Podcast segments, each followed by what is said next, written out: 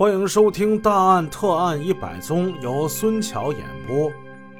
不能再留着他了，宰了他，我可以再搞一个。年轻漂亮的关玉芝就是我的新老婆。我杀了他，我就不必再给他那三千块了，还保住了屋里的家具。杀了他，我可以，可以到关玉芝家去住啊。嗯，这样的话，我能省下很多钱呢。宰他，宰他！别等了，就是现在！怎么杀呢？电鼠板，电锤，嗯，有办法了，就这么干。这么干，谁也看不出来。事情就是来的这么突然。当赵伟临睡时。还不曾有丝毫今夜动手的这种想法和准备，可是，一觉醒来，闪过脑子的强烈欲念就是杀死秦岳东。说突然也并不突然，这是他长时间酝酿的杀人恶念，在一瞬间就突然的发作了。他此时觉得脑子特别清醒，也特别好用。赵伟沿着炕沿下边摸到了开关，打着了电灯。此时秦月东还是睡得香呢，他没醒。赵伟悄悄地穿了鞋，下了地，忙活了起来。也许由于他头脑聪明，也许不久之前制作的那个电鼠板为他提供了经验。好像有现成的图纸在那摆着一样，他干得熟练而且迅速。他找到了一块近四寸长、两寸宽、一寸厚的木板，两片铁折叶，几颗小钉，仅用十来分钟就做完了。这就是他用土法制作的电锤，在制作的整个过程之中。尽量不出一点的声响。他拿着这个杀人的工具，缓缓地走向了熟睡中的妻子。可怜的秦岳东，不知道是由于白天干活太累了，还是因为睡梦之中重温着过去那些幸福美好的岁月，睡得格外沉。赵伟。打亮电灯时，他没醒。赵伟把一件杀人工具给做成了，他还是没醒。他丝毫没有察觉，一个现代版的凶残的高战英式的杀人凶手正在向他一步步的走近。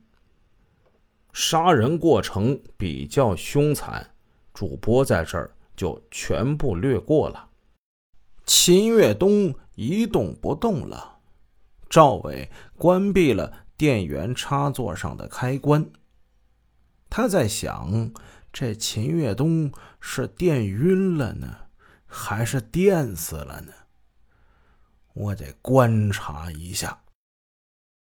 他关闭了电灯，继续上床睡觉。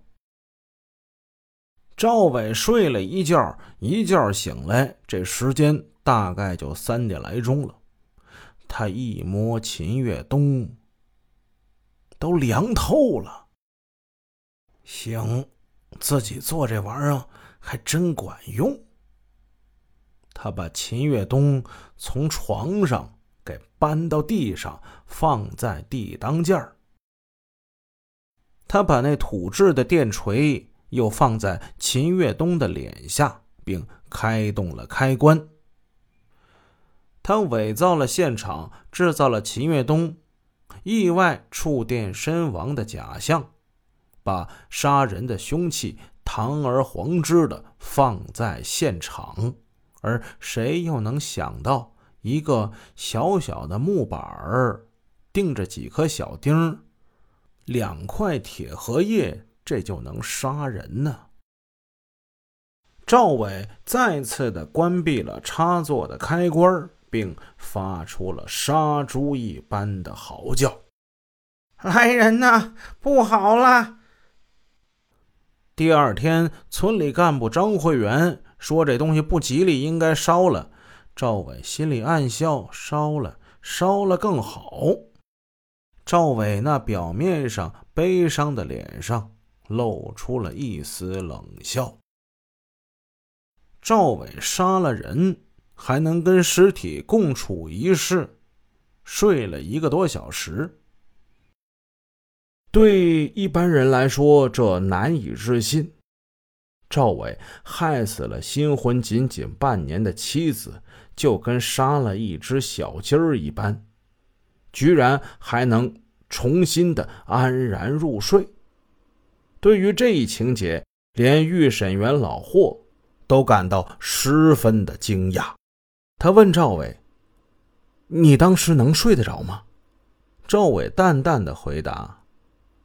能啊，老霍在沈阳市公安局干预审已有二十多年了，什么千奇百怪的罪犯他没见过，但是赵伟这样的家伙他是头一次遇到。不能不说，这个心狠手辣而又沉着冷静的杀人犯实在是不一般。前后历经三个月的侦查跟审讯，使秦越东一案。最终真相大白，秦月秋胜诉，高占英式的人物赵伟被押赴刑场，一声枪响结束了他年轻而罪恶的生命。清明时节雨纷纷，赵家窝棚村南坡那片孤零零的土坟上，又叠起了厚厚的一层土。坟包周围露出了新绿，一棵棵软嫩的小草迎风抖动着。秦月秋陪着母亲烧化了冥纸，含着眼泪说：“妹妹呀，岳东，我的好妹妹，你安息吧。你的冤枉，公安局跟法院给你报了，还得……”多亏了那个姓罗的老法医呀。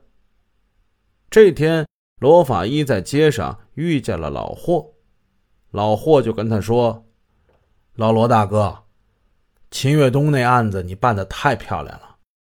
从前滦县有个杨三姐告状，你说咱现在沈阳来个秦三姐告状啊？哈哈！哎，这是大家一起干的工作，我一个人算什么呢？”罗法医谦虚地说：“如果让赵伟那样的坏人从咱们手里给漏出去，那咱不是失职吗？”匆匆地说了几句之后，罗法医就走了。是啊，虽然承包秦越东被害一案的罗法医受到了人们的赞扬，但不知道为什么，罗法医心里隐隐有一些不满足之感。当天夜里，罗法医迟迟的没睡，他坐在写字台前补写办案笔记。他又找出了崔萌当时拍的开棺验尸的几张照片，把其中的一张照片，他摆在桌上，用放大镜仔细的看了又看。哎呀，看见了。这是一张死者左手背的特写照片，他当时特意让崔萌多拍的一张，在那块电流斑上隐隐约约有一个呈直角的印痕。哎呀，这不就是铁折叶留下的印痕吗？这就是他制作的凶器呀！哎。罗法医兴奋之余，无不遗憾的自言自语：“哎呀，我是老眼昏花了，还是怎么的？开棺验尸的时候，我怎么就没看出来呢？”好，至此告状这个案件也给大家讲完了。明天开始，我们又要讲新的案件了。如果您喜欢孙桥为大家整理的案件，欢迎点赞、收藏、加关注。感谢您的支持，我们下个案子见。